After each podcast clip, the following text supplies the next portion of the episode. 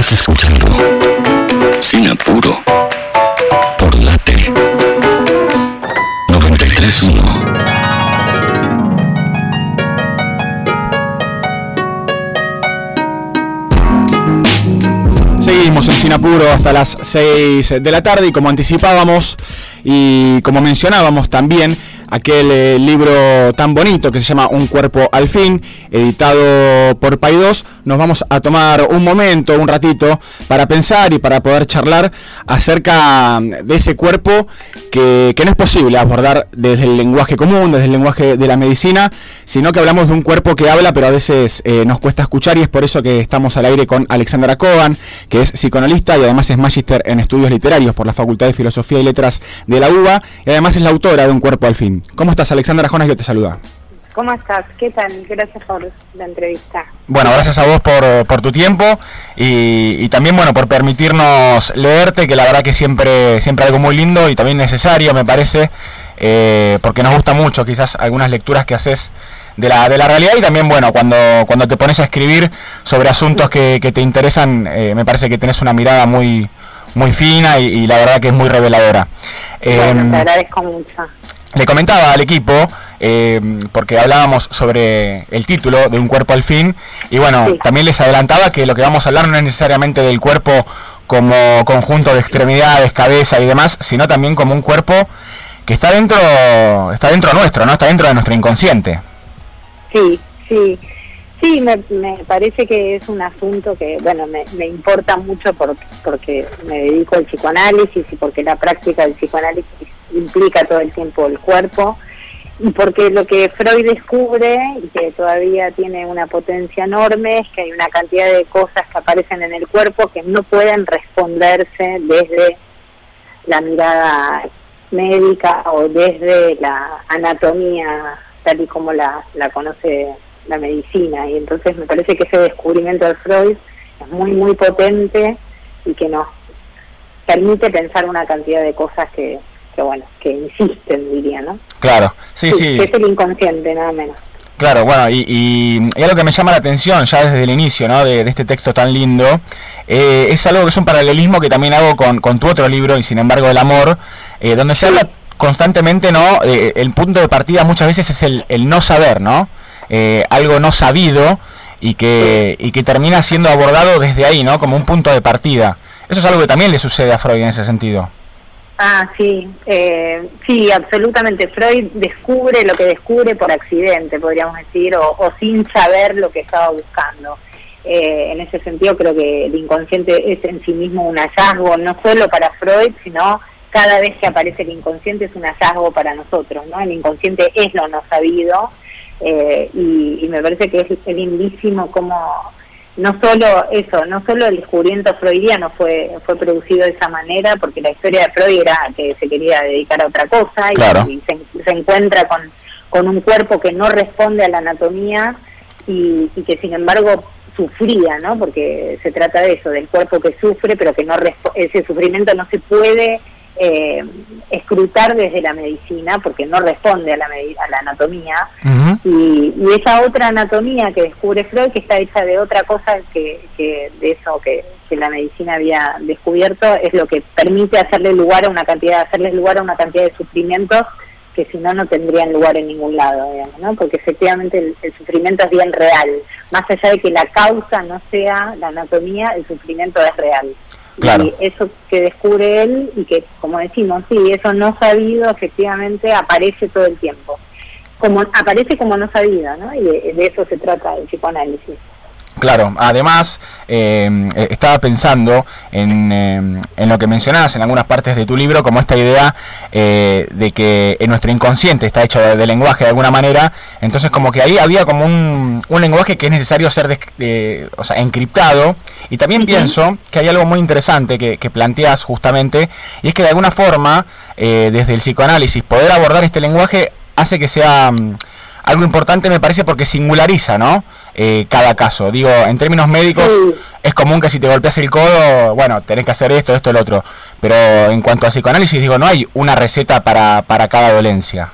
Exactamente, eso es lo, lo, lo lindo y lo fantástico del psicoanálisis, que es que aunque la dolencia sea la misma, eh, la solución, entre comillas, para decirlo de algún modo rápido, el tratamiento. nunca, nunca, el tratamiento nunca va a ser el mismo porque cada, cada dolencia es singular, porque cada uno de nosotros somos singulares y aunque la manifestación del síntoma sea la misma, el modo de abordarlo nunca es el mismo y el modo de decir de ese síntoma nunca es el mismo. Y eso es lo, lo, lindo que tiene el psicoanálisis, que, que digamos trata los síntomas no como signos, sino como, como otra cosa, hechos de lenguaje, hechos de historia, efectivamente. Hay, que aclarar, me parece, sobre todo para, para los que están escuchando y no que no estamos disputándole a la medicina el tratamiento de los síntomas orgánicos. No, Estamos hablando justamente de otro otra clase de síntomas. Los síntomas orgánicos hay que tratarlos con la medicina. vayan al médico, para los que están del otro lado no dejen de ir al médico, que, no estamos diciendo eso. sí, no estamos diciendo eso de ningún modo, me parece que justamente lo que Freud descubre siendo médico es que hay una cantidad de síntomas que están hechos de otra cosa, ¿no? claro que bueno, ¿qué pasa hoy en día? Vas al médico y decís, me duele esto, y el médico te hace una cantidad de estudios y te dice, no tenés nada. Y efectivamente el dolor insiste, y, bueno, porque no responde a ninguna causa orgánica. Entonces, que la causa no sea orgánica no significa que, que el, dolor esté ahí presente. Me, gusta lo que dice Saer, que, dice, el miedo es imaginario, eh, al revés, el peligro es imaginario, pero el miedo es real. Efectivamente no se le dice a alguien, no, ¿cómo vas a tener miedo a esto si esto no te hace nada? Bueno, sí hace, ¿no? Porque eh, el, sufrimiento es bien real. Sí, de hecho, mira, eh, pensaba que quizás es una rama, bueno, que tiene que ver, pero no tanto. Eh, un, neurólogo argentino, ahora no me sale el nombre, pero es muy conocido, escribió un libro que se llama Emociones y Sentimientos, donde habla y, comenta, ¿no? Cómo, cómo la expresión del sentimiento en el cuerpo es algo universal. Digo, sin importar de dónde hayas nacido, la cultura que hayas tenido, lo que te hayan eh, enseñado, un bebé en cualquier parte del mundo, en cualquier cultura, estoy hablando de Daniel eh, López Rossetti, va a reaccionar al miedo o al asco o a la ira de la misma forma en términos corporales, ¿no? Como que hay una conexión muy fuerte entre emoción y cuerpo.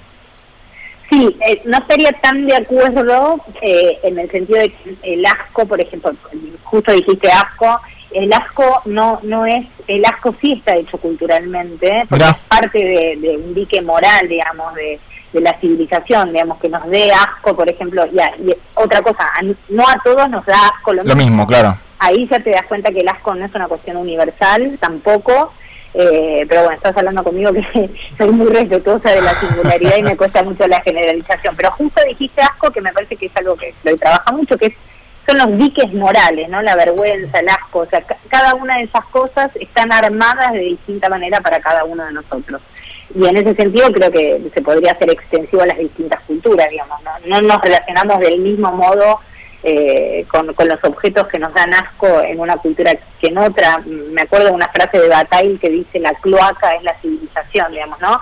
Uno que dice lo que cada cultura hace con su mierda eh, tiene que ver con, con, esa cultura en particular y creo que efectivamente eh, tampoco habría que generalizar ahí porque ya no nos queda nada natural a nosotros. Bueno, eh, habla sobre eso, sobre eso en el, libro, ¿no? Haces como una haces un parate en esta idea, ¿no? De la de lo que tiene que ver con los esencialismos también y y lo haces en, en el em, hay un capítulo que se llama El artificio de lo natural eh, bueno, en el que hablas de esta idea también, ¿no? Y haces como cierta crítica a ciertas ramas de los feminismos, haces una lectura de un feminismo liberal, como lo llamás eh, en el texto, donde entra como la genitalia también de nuevo en juego, cuando lo que veníamos haciendo de alguna forma era tratar de emanciparnos, ¿no? Del binarismo.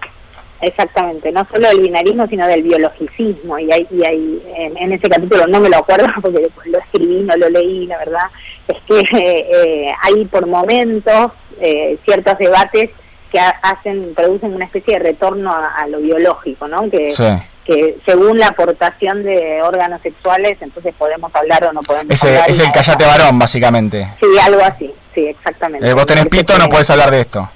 Exacto, me parece que hay, hay toda una cuestión de época también, que no, no, no se lo pondría solamente, no lo pondría cuenta del feminismo, de cierto sector del feminismo, porque antes es una cuestión de época, más que del feminismo en particular, es una cuestión de época de eh, desde qué lugares se toma la palabra y quién está autorizado o no a tomar la palabra, o mejor dicho, qué cuestiones eh, toman el lugar de autoridad, ¿no? Sí. Dice que hay una, una cosa muy de la experiencia, que si vos no viviste algo no podés Mm, hablar. la palabra autorizada, ¿no? Sí, la palabra autorizada en la experiencia, como Claro. si la experiencia fuera suficiente para hablar, cuando Sí. en realidad hay una cantidad de pilas y pilas de bibliografía que muchas veces la experiencia es lo que nos impide hablar, no solo lo que no, no Sí. es hablar, sino lo que nos impide. Y de alguna forma Es como también... si hubiera una, es una superposición entre autoridad y experiencia, ¿no? Eh, y, y en ese sentido es que me parece que algunos debates va, se van para, se corren para el lado eso, del, del- de la biología, ¿no? Como si la biología efectivamente nos determinara. Estamos hablando con Alexandra Cohen en Sinapuro. Ella es psicoanalista y es autora de Un cuerpo al fin, un libro donde hay mucho diálogo entre autores, hay ciertas conversaciones también entre filósofos, psicólogos y, bueno y, gente que ha escrito, mujeres, hombres que, mm, que han sumado mucho a esta investigación. Se nota que, que has leído un montonazo y que todo el tiempo te encontrás como con cosas que te disparan pensamientos y como que también lo vas uniendo de una forma muy linda. Hay un diálogo muy constante en tu libro, ¿no? Ah, te agradezco mucho eso, porque efectivamente las, las citas que hay, que parece que son muchas, eh, tienen que ver con una manera mía de, de pensar, que es que nunca pienso sola y que esas lecturas que yo voy que yo voy haciendo y que, como vos dijiste, funcionan como hallazgos para mí, ¿no? No es que yo estoy escribiendo un libro después de una investigación, Claro. sino que mientras estoy escribiendo, estoy leyendo, estoy pensando y me parece que eso me gusta que, que esté plasmado de esa manera, me alegro que se, que se note que estoy pensando con otros, ¿no? Sí, sí. de autoridad. Y se ¿no? nota que volvés también, ¿no? Hay algo circular muchas veces. Como Sí, volvés a mencionar a otros autores. Sí. Sí, eso lamentablemente para el que no le guste, o sea, no me sale de otra manera. Me parece que esa es eh, parte de mi forma de leer, te diría, ni siquiera de escribir, de leer. Eh, leo de esa manera y la escritura en general para mí funciona como efecto de las lecturas y muchas veces estoy leyendo mientras escribo, ¿no? Hay, hay algo de estar escribiendo con el libro abierto. Eh, eso, porque me voy encontrando con cosas que a su vez me, me permiten seguir pensando, sí. Bueno, sí, estamos hablando sobre encuentros con, con Alexandra Cohen, estamos hablando sobre un cuerpo al fin y mm, vos recién eh, mencionabas, ¿no? Estos males de época y, y pensaba, ¿no? Esta idea de tu libro, de eh, el cuerpo como texto, por ende, de alguna forma exige un interlocutor, ¿no? No solamente quien escribe, sino Sí. también quien lo lee. ¿Vos crees que hay síntomas de esta época que, que no están encontrando un interlocutor? Por ejemplo, pienso en lo que está pasando en algunas escuelas de Buenos Aires, Sí, eh, donde hay niños, eh, donde hay pibes tomando las escuelas, digamos, con su cuerpo Sí. físico, digo, Sí. pero también creo que hay un cuerpo psíquico ahí que no está siendo leído, ¿no? De alguna forma. Mira, lamentablemente un signo de época es la de- derechización de, las, de los debates o de lo, del modo, digamos, por un lado, digo la derechización por cómo reaccionó la reta frente a las tomas, digamos, ¿no? De manera muy siniestra, mandando a la policía a las casas de los padres, pero más allá de eso, me parece que hace un rato escuchar a alguien que decía, bueno, podés estar de acuerdo o no con las tomas, pero los chicos tienen reclamos. A mí me parece que es al revés la toma eh, es un reclamo absolutamente válido ahí donde no fueron escuchados antes. no Mucha gente cree que la toma es un día para otro, que se decide de un día para otro, y la toma a veces es la única manera de que, de que esas cosas se escuchen. Así que sí, la interlocución en ese sentido me parece que es un problema porque rápidamente hay una especie de estado de cosas que nos conmina a tomar una posición a favor o en contra de algo. Todo transcurre muy rápido y eh, hay poco espacio para, para pensar, incluso para eh, transcurrir eh, las contradicciones que tenemos muchas Sí. veces, ¿no? Porque efectivamente nada es tan lineal ni nada es tan sencillo y a veces no hay tiempo para tener contradicciones, para pensar. Hay una especie de eso, de, de impulso a tener que pronunciarse y a tener que saber ya, hablando de lo no sabido que decíamos al principio, Sí. de saber ya qué pensamos, ¿no? Como si yo te pongo de- a favor, en contra, a favor, en contra, a favor. Y es todo tan veloz y todo tan, eh, sí, eh, diría, imperativo, que efectivamente hay poco lugar para construir una interlocución. Y sí estoy de acuerdo con vos que sin esa interlocución no se puede leer eh, nada, digamos, ¿no? Ningún fenómeno ni social, ni político, ni nada. Sí, hay una, una necesidad de posicionarse también, ¿no? Esta idea Sí. de el lado del bien, el lado del mal, sos todo lo que está bien. Hay como una cosa Sí. constante ahí, ¿no? De, Sí, hay una moralización del, del debate, digamos, ¿no?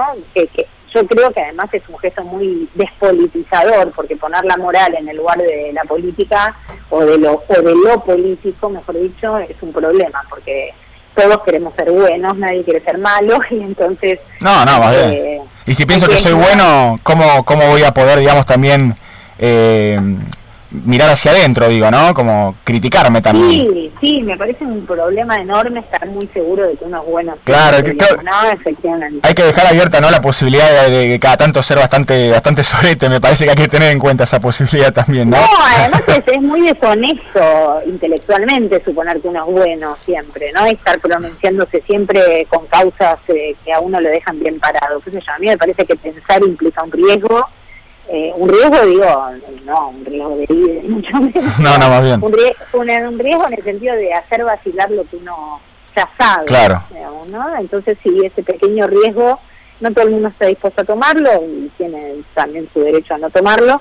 Eh, pero bueno, a mí me parece que pensar siempre es un poco más incómodo. Te pregunta Licha Santangelo. ¿Cómo estás, Alexandra? Buenas tardes. Eh, te consulto por esta inmediatez. Me parecía mm, eh, muy entretenido lo que contabas e interesante sobre Sí. cómo reacciona el ser humano a la inmediatez, al rol también de, los re- de, de las redes sociales que constantemente te están Sí. mostrando algo y uno hasta incluso saca el celular y actualiza Twitter, actualiza Instagram y quiere estar al tanto de todo y Sí. constantemente tomar eh, partido.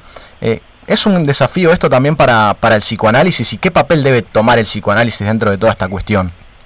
Mira, el psicoanálisis es complicado sacarlo del consultorio, en el sentido de, de lo que uno dice por fuera del consultorio no lo dice yo, pienso. Claro. ¿no? No, lo, no lo digo en tanto psicoanalista, en tanto especialista, eso me parece que los psicoanalistas no somos especialistas en nada.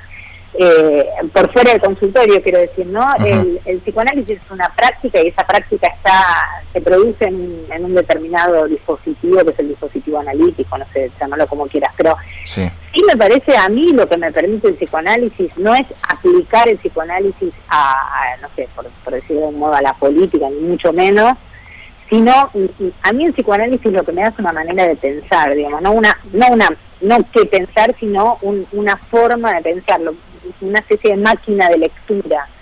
Eh, y, y en ese sentido me parece que, qué sé yo, eh, no, no te diría cuál es el papel del psicoanálisis porque tampoco el psicoanálisis es uno solo y también hay debates al interior del psicoanálisis. No, Claro. no me gustan, si querés, los psicoanalistas eh, que explican cosas, ¿no? Como, como el, parafraseando, los hombres me explican cosas, los psicoanalistas me explican cosas, no, no, no me gusta, digamos, no me gustan esas voces que toman la palabra en el espacio público para explicarnos a Claro. qué corresponde cada cosa, o que aplica categorías de psicoanálisis para explicar la política, sí. y no sé, hablan de pulsión de muerte, no sé, no, no a mí no, no me interesa, no digo que esté bueno, a gente que sí le interesa y, y bienvenida, a mí no me interesa, no, no, no lo puedo hacer, no, no me funciona de esa manera.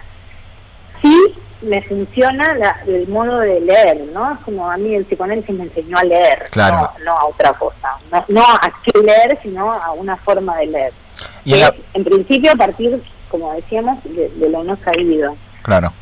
Y mm, en la práctica psicoanalítica, en, en el diván, ¿a vos qué te pasa con tu cuerpo, Alexandra? Porque mm, eh, entiendo también que, que a pesar de que obviamente eh, están preparados para, para todo, digo, ustedes están ahí también, digo, hay una forma en la que las una- palabras te van a afectar.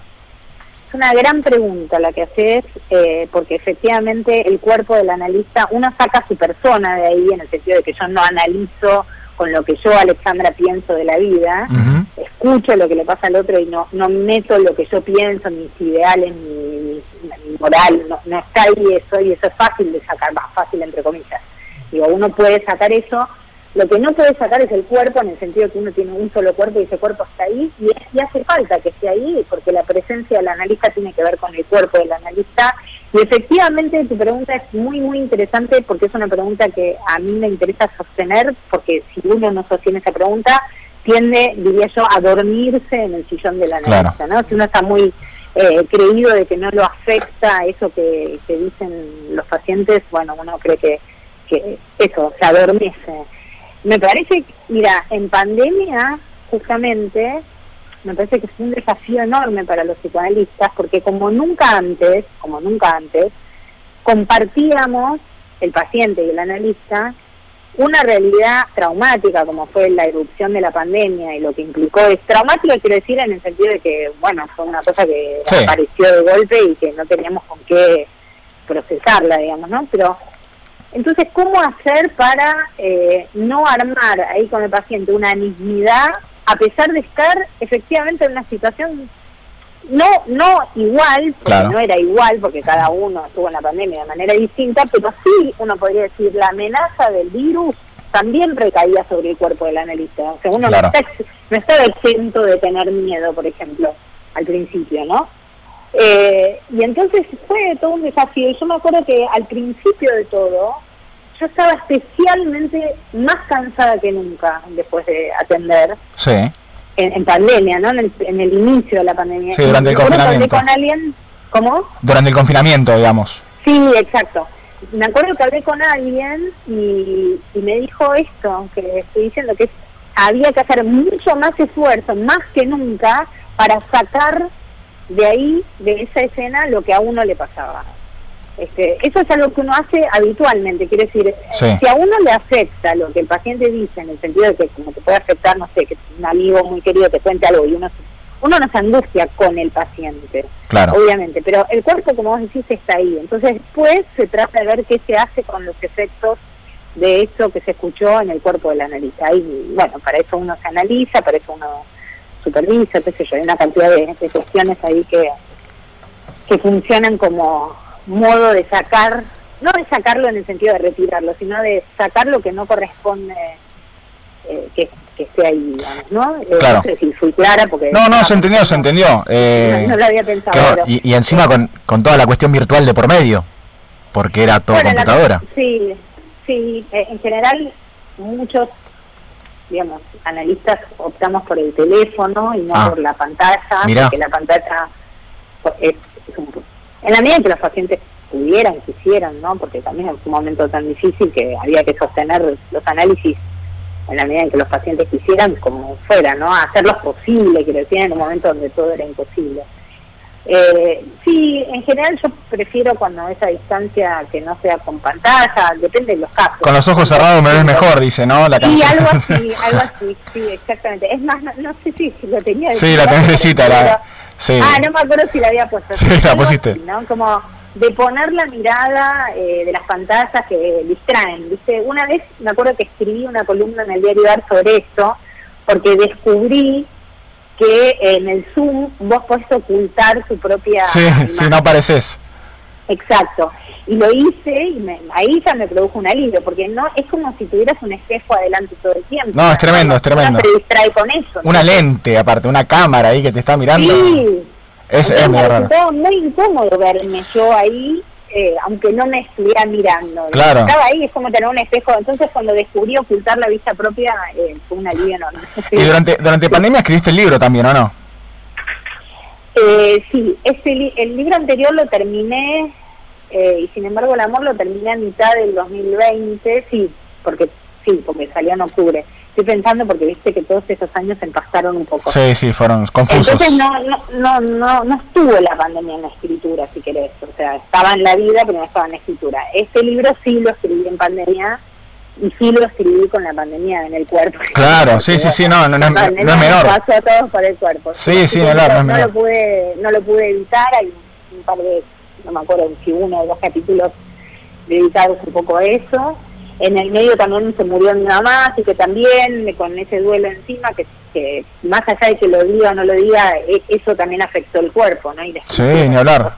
Hablar. Así que sí, sí, es un libro que tiene esos efectos. La verdad, Alexandra, siempre un placer escucharte, siempre un placer leerte y bueno, esperamos en algún futuro tenerte tenerte en el estudio, quizás poder conocernos, poder hablar eh, más tendido cuando estés más tranquila con, con tiempos. Dale.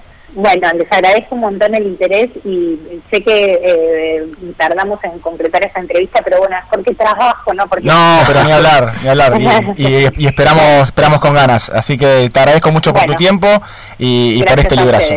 Abrazo grande. Bueno, un beso enorme. Chau, chau. Alexandra Coban, en el aire de Sinapuro, psicoanalista, magíster en estudios literarios eh, por la UBA y autora de Un cuerpo al fin, editado por Paidós un, libro que, es muy interesante, que hace un recorrido por los inicios del psicoanálisis, por los inicios y los descubrimientos eh, de Freud, para llegar a lo que es un cuerpo al fin. No solamente el cuerpo con el que eh, nos abrazamos, nos saludamos, sino también un cuerpo que, habla con palabras, pero que no siempre estamos atentos a lo que dice, que es básicamente nuestro inconsciente. Nosotros hasta las 6 de la tarde nos vamos a estar haciendo sin apuro, vamos a estar acompañándolos con música, con algunas novedades y con todo el mundo deportivo para seguir haciendo sin apuro.